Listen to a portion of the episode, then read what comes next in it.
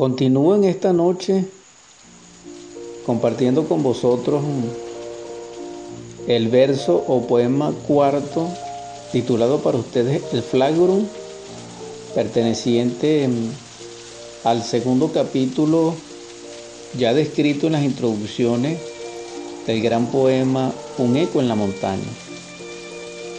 Lo escribí un miércoles 10 de noviembre del año 2011, año 49 de Acuario. Aquellas reses pastaban en el más verde prado. La naturaleza le aportaba un acogedor ambiente. La sombra, la brisa y el manantial hacían de aquel lugar un santuario.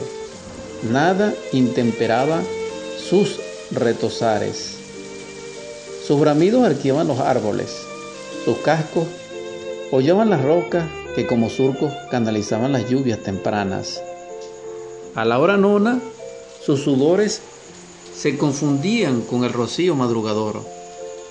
Los diferenciaba la fragancia de nácar que se mezclaba con la del cobre. Así crecían.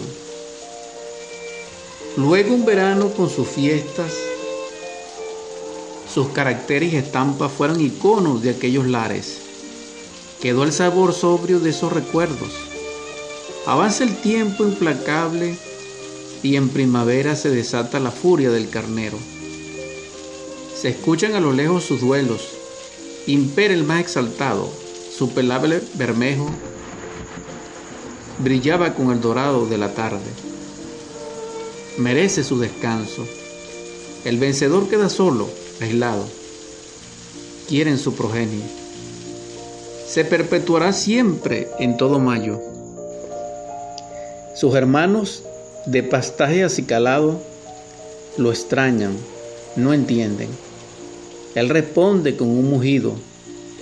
El eco resuena en todas las campiñas. Recorre así tanta distancia, lejanía del espacio.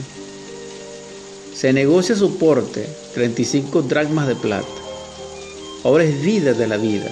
Sin embargo, la noche es oscura y sus huesos minúsculas, ya de la trituración, y su piel, salvados del desecho y la corriente, formarán el flagrum que un día llegará a las manos del flagelador, dominios de Marte.